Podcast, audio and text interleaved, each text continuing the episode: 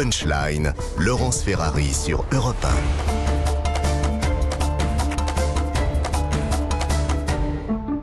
18h37 de retour dans Punchline sur CNews et sur Europe 1. Ça va bloquer dur demain dans les transports en commun avec euh, des grèves reconductibles mercredi. On rejoint tout de suite euh, à la gare, euh, la gare Montparnasse et je ne m'abuse, Solène Boulan, Olivier Gangloff. On fait un petit point de ce qui va circuler ou pas pour demain. Solène, bonsoir. Bonsoir Laurence. Alors écoutez, c'est un mardi noir hein, qui s'annonce dans les transports. Vous l'avez dit, la SNCF prévoit en moyenne un TGV sur 5 sur les axes nord, est et atlantique et un train sur 3 sur l'axe sud-est. Un train sur 4 circulera du côté des Ouigo, un sur 5 pour les TER et aucun train euh, pour les intercités. Alors ici, gare Montparnasse, certains voyageurs ont anticipé les perturbations et adapté euh, leur trajet. Je vous propose de les écouter. Alors moi le problème c'était de rentrer à Paris du coup euh, en direction de Bordeaux. Et euh, voilà de prendre le train un peu plus tôt pour, euh, éviter voilà, les grèves qu'il va y avoir déjà, déjà aujourd'hui et aussi pour demain. On se dit que c'est pour soutenir le mouvement de grève, c'est hyper important, donc c'est aussi à nous de nous adapter en fonction des, voilà, des personnes qui vont être amenées à faire grève pour, euh, pour défendre leurs droits et pour les manifestations qui vont, qui vont arriver. Quoi. On avait un train de retour euh, qui était mercredi euh, et puis bah, le train a été annulé et on le reprend, et on le reprend jeudi matin à la place. Voilà. En fait, on est là en fait, pour la manifestation, donc nous ça nous va très bien. De toute façon, qu'ils fassent grève, bah, ils ont raison de faire grève et on est là et on, voilà, on est aussi dans le même bateau. Il y a plein de gens qui font des efforts de prendre le train, les transports en commun et tout alors qu'ils pourraient prendre autre chose. Euh, et, au final, euh, bah, c'est plus encombrant qu'autre chose, alors que c'est censé être quelque chose qui permet à tout le monde de, voyager, de se déplacer. À Paris, les transports en commun seront eux aussi euh, fortement impactés. Seules les lignes 1 et 14 du métro qui sont automatiques fonctionneront normalement. Enfin, comptez en moyenne un train sur 3 pour les RER A et B et un train sur 5 pour les RER C et D. Merci beaucoup pour ces précisions. Solène Boulan, sur place avec Olivier Gangloff. Monsieur Villedieu, ça va bloquer très dur à la SNCF. Les cheminots sont très remontés. Oui, les cheminots sont très mobilisés, mais ils sont très mobilisés parce qu'ils voient aussi qu'autour d'eux, euh, ils sont pas tout seuls. Il y a plein d'autres secteurs. Moi, pour l'instant, les chiffres que j'ai, c'est-à-dire euh, les gens qui doivent se déclarer, euh, ce qu'on a un mhm. service garanti qui oblige un certain nombre de métiers, notamment les conducteurs de train, de se déclarer 48 heures avant. On est à 77% de conducteurs de train qui seront en grève demain. Voilà, mhm. c'est-à-dire le même chiffre que le 19 janvier c'est-à-dire bien au-dessus de euh, ce qu'on avait euh, les autres jours. Donc voilà, donc là on a une, base de mobilisation euh, qui par ailleurs sera renforcé par euh, la grève et la manifestation interprofessionnelle mmh. de demain, par toutes les initiatives qu'on connaît quelquefois qui ne se sont même pas euh, remontées à nous, parce que c'est ça qui est super dans les grèves et les mobilisations comme ça, c'est qu'il y a plein d'initiatives, de mobilisations, de gens qui vont voir deux trois collègues, qui vont faire telle ou telle manifestation, telle ou telle action, telle ou telle voilà, et c'est toute la richesse de cette mobilisation, et, et je me dis que c'est cette énergie là qui nous permettra de gagner. Voilà. Mhm. Et je pense que quand je vois le Gabriel Attal euh, parler au nom de, des, mhm. ouvriers, des gens qui souffrent, c'est que les cols blancs qui font euh, mais, grève. Stop quoi. Franchement, mais personne ne le croit. Personne peut croire que ce gouvernement s'occupe des, des couches populaires, des premières lignes et des secondes lignes. Enfin, on est en permanence stigmatisé, euh, que ça soit dans la fonction publique. Fonction publique, t'es un fonctionnaire, t'es un privilégié. Régimes spéciaux, t'es un fonctionnaire, alors que c'est pas vrai, t'es un privilégié. On est d'ailleurs tellement des privilégiés. D'ailleurs, je le dis, la SNCF va embaucher 7000 personnes en 2023. Donc tous ceux qui pensent que c'est la planque à la SNCF, venez parce qu'on n'arrive pas à embaucher. Voilà. Parce que dès qu'on leur explique que c'est du 3-8, c'est des horaires décalés, faut que tu bosses euh, sous des essieux à remplacer des semelles de frein, bah, il n'y a plus personne. Voilà. Donc, vous avez du mal à recruter, hein, c'est ça que vous donnez. Mais la SNCF ah bah et la RATP non plus. Voilà, donc là. Mais, oui, mais il n'y a pas que chez, non, mais il y a pas que chez vous. Et sauf que ça, c'est nouveau chez nous. Non, mais, mais regardez, il y a même. Ah, c'est nouveau dans vos métiers. sauf que ça, c'est nouveau chez nous.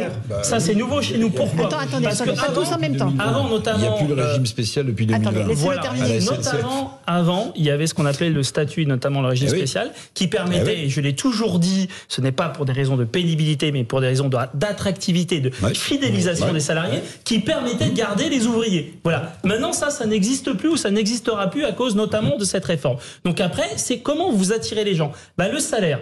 Le problème du salaire, c'est que nous, euh, euh Farandou, il, nous explique, le patron de la SNCF, moi je peux pas trop augmenter les salaires parce qu'aujourd'hui il y a des appels d'offres. Voilà. Donc la SNCF, elle est en concurrence avec les autres. Si j'augmente trop les salaires, eh ben je suis trop cher et donc je perds les marchés. Donc mais du coup, comment tu fidélises La SNCF est largement déficitaire. Non, bah non, a annoncé 2,4 milliards de bénéfices. Bah on est gavé ah, d'argent. On est gavé d'argent. Non, ça c'est encore un c'est le préjugé numéro 17 sur la SNCF. mais euh, après il y a un autre sujet, il y a aussi une génération qui a plus envie d'avoir des contraintes, qui veulent travailler. Enfin, Bien sûr. tous les métiers n'arrivent pas à recruter. tous les secteurs, c'est pas, pas, que les secteurs, c'est pas que les secteurs protégés. être concerné par les problèmes de pénurie. tous les secteurs sont concernés par le fait que certains jeunes maintenant ne veulent plus travailler dès lors qu'il y a un minimum de contraintes. On n'est pas ce qui est un vrai sujet. Ça, je suis d'accord. Je pense qu'au niveau de la production, des métiers de production, il faut recréer des leviers d'attractivité. Voilà, parce qu'autrement, les gens ne viendront pas. Du coup, vous n'aurez pas de serveur, euh, vous n'aurez pas de bus, parce qu'on n'arrive pas à recruter les chauffeurs de bus, vous n'aurez pas euh, de contrôleurs. J'en passe, et des meilleurs. Donc, effectivement, il faut recréer. Moi, je ne veux pas faire un jugement, est-ce que c'était mieux avant? Maintenant, la situation est comme ça. Mhm. Voilà. Si les jeunes, ils pensent que effectivement, il faut moins s'engager dans le travail que peut-être d'autres générations. Il y a peut-être d'autres choses. Mm. Voilà, moi, je ne suis pas dans le jugement. Si c'est comme ça, il faut créer de nouveaux leviers d'attractivité. Et, et, Monsieur Souillot, euh, vous, euh, on, arrive dans un contexte d'inflation qui est terrible pour les Français. 14,5% d'inflation sur l'alimentaire et ça va augmenter encore de 10%. Euh, les Français sont absolument pris à la gorge quand ils font leurs courses. Ces colères-là, elles peuvent s'agréger autour de la contestation des retraites, bah, de la réforme des retraites C'est ce que je, je disais tout à l'heure. La réforme des retraites, c'est le catalyseur. C'est le catalyseur vis-à-vis du pouvoir en place qui, euh, mesure après mesure, la loi pouvoir d'achat de mi-juillet, elle fait quoi? Elle fait des rustines. Mhm. Alors bien évidemment, certains l'ont pris. Mais regardez sur le chèque carburant il y avait 10 millions euh, potentiels de personnes qui devaient le prendre, à peine 3. Parce qu'on ne fait pas l'aumône. Quand on travaille, on veut remplir son frigo avec sa paye, mhm. pas autre chose. c'est parce que aussi c'est compliqué, parce que les gens ne sont pas forcément tous au courant aussi. Hein. Je vous dis, on ne fait pas l'aumône. Vous voyez, euh, quand vous allez à la caisse du... Comment Non, mais ça, on comprend très bien. vous comprenez bien, mais il n'empêche que 22% de plus au Resto du Cœur. oui, donc, mais ça, c'est pas. Donc, c'est bien contradictoire. Moi, j'ai vécu. Non, mais vous parlez tous en même temps. Laissez-le terminer, monsieur Souillot. Donc. Euh, ce que disait euh, Fabien juste avant, attractivité des métiers et régimes spéciaux. C'était le contrat social, le régime spécial, pas autre chose, pour que ces métiers-là soient attractifs. Et souvent, on y faisait rentrer nos enfants. Aujourd'hui, les jeunes, ils ont envie, envie de travailler. Mhm. N'oublions pas que ce sont nos gosses. Hein. Mhm. C'est nous qui les avons élevés. Et on leur a dit, bah, prenez plutôt un boulot qui soit mieux payé, avec moins de contraintes. Quand j'entends sur euh, régime spéciaux, on arrête celui des clercs de notaire. Il existe depuis 1933. C'est un régime spéciaux, enfin spécial, pionnier. Même avant qu'on crée notre système de protection sociale collective, ce régime-là, il existait déjà et il est autonome. Donc pourquoi on va le remettre en cause? Pourquoi on le remet en cause? Mhm. Juste euh, parce qu'il faut enlever les régimes spéciaux, l'égalité, la justice sociale bah, Dans la communication de la justice, hein. Ça marche pas. Non. Alors, qui veut prendre la parole? Maintenant, allez-y. François Pupponi. Aux gens en difficulté, malheureusement, compte tenu de la gravité de la situation, ça fait bien longtemps qu'ils n'ont plus de scrupules à aller euh, au resto du cœur, euh, dans les épiceries ah sociales. Euh, voilà. Moi, je vois, j'ai été élu d'une ville euh, comme Sarcelles. Au, marché, les gens, qu'est-ce qu'ils font maintenant? On leur vend des yaourts qui ont un jour de date de péremption. On leur vend des, des, des, des, fruits et des légumes qui sont le rebut de ce qu'il y a à Rungis, que certains vont récupérer pour pas leur vendre. Parce qu'ils ne peuvent pas acheter autre chose. Donc, le, quand on parle de la malbouffe, c'est aussi ça aussi. C'est que, malheureusement, ceux qui n'ont pas les moyens, ils achètent ce qu'ils peuvent, ou ils vont dans les épiceries sociales. Et maintenant, la queue devant les restos, les restos du cœur et les soins, c'est quelque chose de normal. On passe devant, et, et les gens n'ont sincèrement plus aucun scrupule à y aller parce que c'est une question de survie. C'est dramatique, hein, mais c'est une question de survie pour leurs enfants. Donc, ça fait longtemps qu'ils ont dépassé, j'ai entre guillemets, la honte que cela pouvait provoquer. Bah, du coup, c'est une question politique. Maintenant, il faudrait qu'on reparle de conditionnalité des aides publiques aux entreprises, puisqu'aujourd'hui, 163 milliards d'euros par an d'aides publiques aux entreprises, sans aucune condition. Les conditions pour les organisations syndicales, c'est maintien dans l'emploi, conditions de travail et salaire. Comment se fait-il qu'il y ait autant de coefficients dans les conventions collectives du privé qui soient en deçà du SMIC? Dans la santé privée, 49 coefficients sont en dessous du SMIC. Alors personne n'est payé en dessous, mais ça veut dire que les grilles sont écrasées. Et après, on va s'étonner sur l'attractivité de ces métiers. On n'arrivera pas à embaucher. Tant qu'on ne résout pas la question des salaires. C'est vous, vous travaillez pour vivre, pour manger et remplir votre frigo. C'est avec la paye, euh, c'est pas avec autre On chose. fonctionner. Eric et Monsieur après, Souillot, Monsieur vous avez employé tout à l'heure, utilisé un mot important, je trouve, euh, pour parler de la réforme des retraites. Vous avez dit c'est un catalyseur. Hein, c'est ça. Hein Mais pardonnez-moi, ce mouvement social aussi là, qui intervient dans un contexte euh, particulier, hein, de crise sociale, de crise économique, euh, de crise tout court de la société française, c'est aussi un catalyseur pour les syndicats. Parce que d'une certaine manière, vous jouez aussi, j'allais dire, le rebond des corps intermédiaires sur cette mobilisation. Vous en êtes conscient. Ne me dites pas simplement que c'est le gouvernement qui est en difficulté. Les syndicats le sont depuis longtemps dans ce pays. On peut le regretter ou au contraire euh, l'applaudir, mais ils le sont. Donc vous jouez aussi une forme de rebond en direction de la population et peut-être de vos futurs adhérents. Vous, vous êtes d'accord Monsieur Souillot, Alors, on a été sous le quinquennat précédent euh, mis de côté. Oui. Le paritarisme, les syndicats n'arrivent jamais à se mettre d'accord, les empêcheurs de tourner en rond et tout ce qu'on a pu entendre. Mhm. Et puis après l'élection, euh, le deuxième tour des législatives, le président de la République, façon générale de Gaulle, je vous ai compris, Oui. le dialogue social doit revenir. Eh bien, en fait, je pense qu'il n'a rien compris. Et aujourd'hui, les organisations syndicales, les travailleurs, les salariés où qu'ils se trouvent, pensent que ce que nous mettons en place comme stratégie pour contrer cette réforme des retraites, mais comme on l'a dit sur l'assurance chômage, sur le reste, ben oui, ça nous redonne Voilà, donc c'est important pour les syndicats Mais- aussi. Ce, ce moment est important. Mais Bah, en même temps, nous sommes, nous sommes C'est dans pas- un, C'est pas dramatique de le dire. nous sommes dans un pays où que vous soyez adhérent ou non, tous les accords signés par les organisations syndicales s'appliquent à la totalité Mhm. des salariés et des travailleurs. Ben, Aujourd'hui, on montre que les organisations syndicales, elles savent gérer les choses socialement et la stratégie que nous avons mis en place depuis le 10 janvier, ben, elle fonctionne. Monsieur, sauf- Monsieur- sauf- alors, Monsieur Villedieu, vous Moi voulez je, répondre moi, je vous le dis, hein, très honnêtement, moi, je suis pas dans le calcul. Je suis pas là pour redoser- redorer le blason des organisations syndicales. Je m'en contrefous. Ah, Mais contre-fou complet. Bah non, moi, je suis là parce que je trouve que cette réforme est injuste et que derrière cette réforme, il y a de la souffrance. mais aussi. Et moi, le cœur évidemment. du militantisme, et je pense que tous ceux qui s'investissent dans le militantisme, c'est par conviction. Mais C'est parce qu'on pense qu'on veut, on veut, on veut, on veut un monde plus juste. Et moi, c'est ça qui motive. C'est pas est-ce que on va faire plus de cartes, on va redorer. euh, ça, je m'en contrefous. Franchement, je vous le dis, hein, mais très honnêtement, je m'en contrefous. Moi, cette réforme, je la trouve profondément injuste. On a Je parlé trouve pendant des semaines aussi de de souffrance ne pas être derrière. dépassé par les manifestations.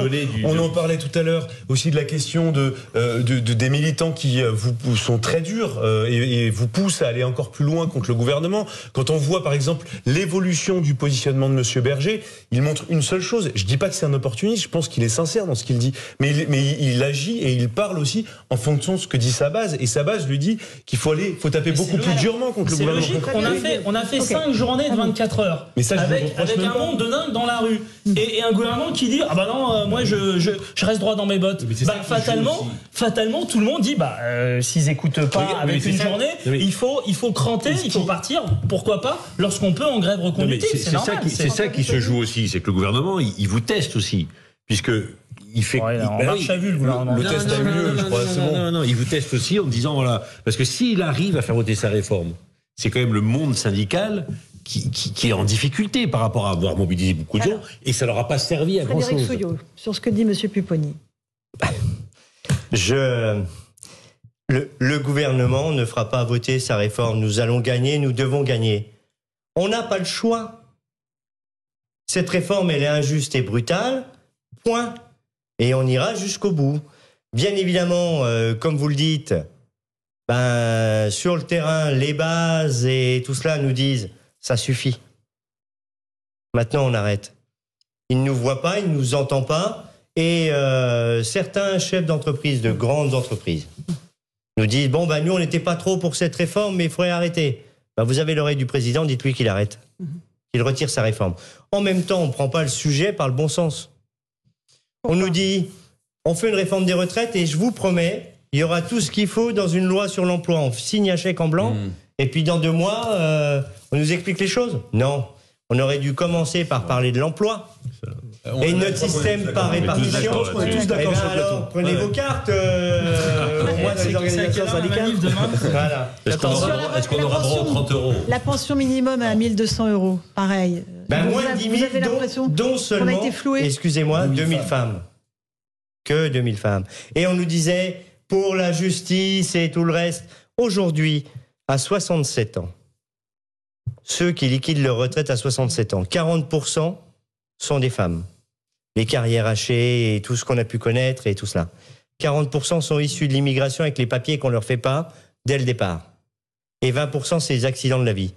Les gens qui sont tombés malades parce qu'ils l'ont choisi. Hein. Si on les écoute, euh, c'est profiteurs et compagnie chez les travailleurs. Donc stop.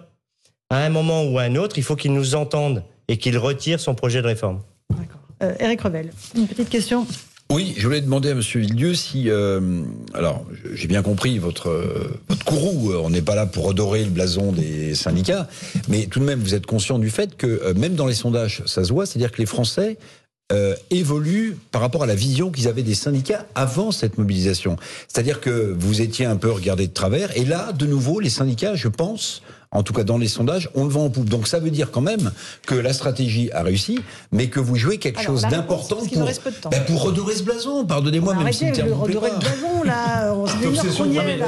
Ce qui, est, ce qui est sûr, c'est que le syndicat, c'est un outil. Voilà. Si vous l'utilisez pas, si vous le laissez côté, eh ben, euh, ça ne marchera pas.